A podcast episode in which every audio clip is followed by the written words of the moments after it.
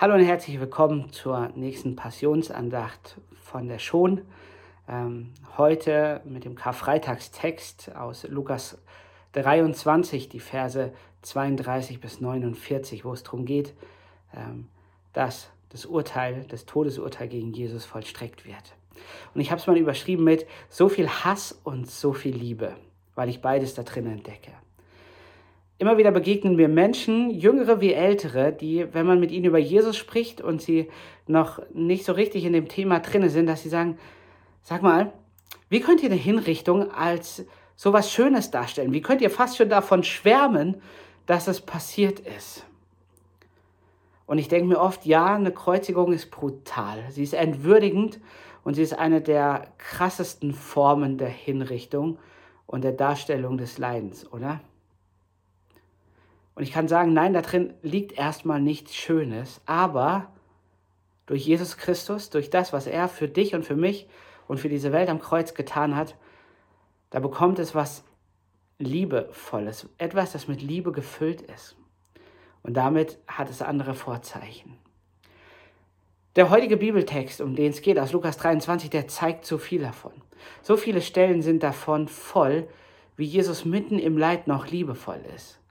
Während Jesus von den Soldaten ausgepeitscht und blutig geschlagen seinen Weg an diese Schädelstätte namens Golgatha macht, an die Müllkippe von Jerusalem, wo Verbrecher umgebracht werden, da höre ich kein Wort des Hasses, keine Drohung, sondern ich erlebe einen Jesus, der mit dem weitermacht, was er auch in den etwas einfacheren Momenten gelebt hat, nämlich bedingungslose Liebe und Gebet mit seinem Vater. Mitten in dieser Verfolgung schreit er hinaus und ruft dem Himmel und seinem Vater entgegen, Vater, vergib ihnen, denn sie wissen nicht, was sie tun. Selbst im größten Leid ist Jesus von Liebe getrieben.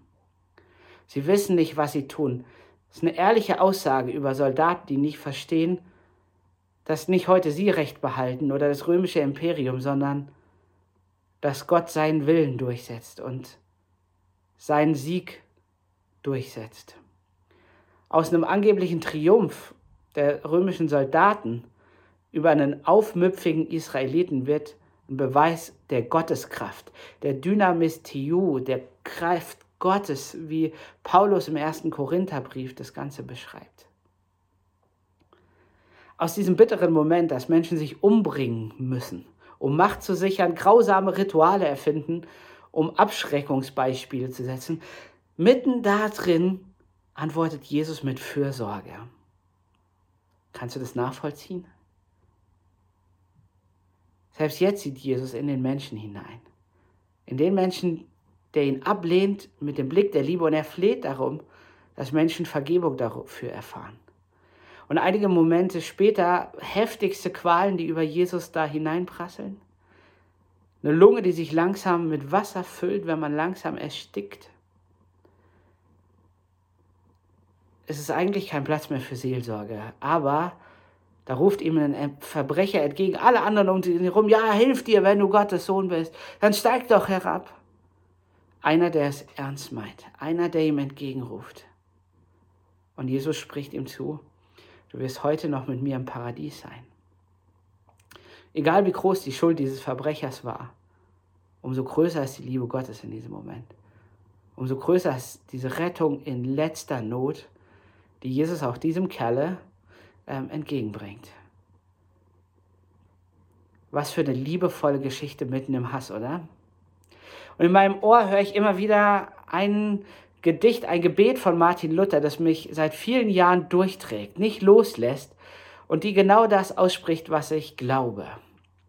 Deshalb jetzt Worte von Martin Luther mit dem Titel Das soll mein Glaube sein. Und er sagt, mir ist es bisher wegen angeborener Bosheit und Schwachheit unmöglich gewesen, den Forderungen Gottes zu genügen. Wenn ich nicht glauben darf, dass Gott mir um Christi willen dieses täglich beweinte Zurückbleiben vergebe, so ist es wirklich aus mit mir. Ich muss verzweifeln, aber das lasse ich bleiben. Wie Judas an dem Baum mich hängt, das tue ich nicht. Ich hänge mich an den Hals oder an den Fuß Christi, wie die Sünderin ob ich auch noch schlechter bin als diese, ich halte meinen Herrn fest.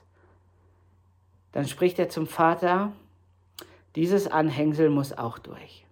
Er hat zwar nichts gehalten und alle deine Gebote übertreten, Vater, aber er hängt sich an mich. Was willst, ich starb für ihn, lass ihn durchschlupfen. Das soll mein Glaube sein. Unfassbar tiefgründige Worte, die ich dir wünsche, dass sie auch zu deinem Glaubensbekenntnis werden. An einen Gott, an dem du hängen darfst.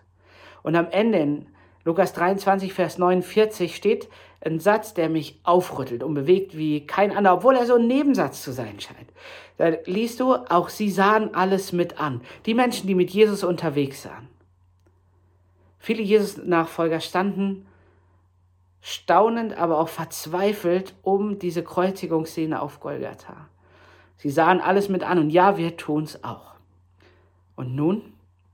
Was bleibt eigentlich am Ende von so einer bitteren Szene?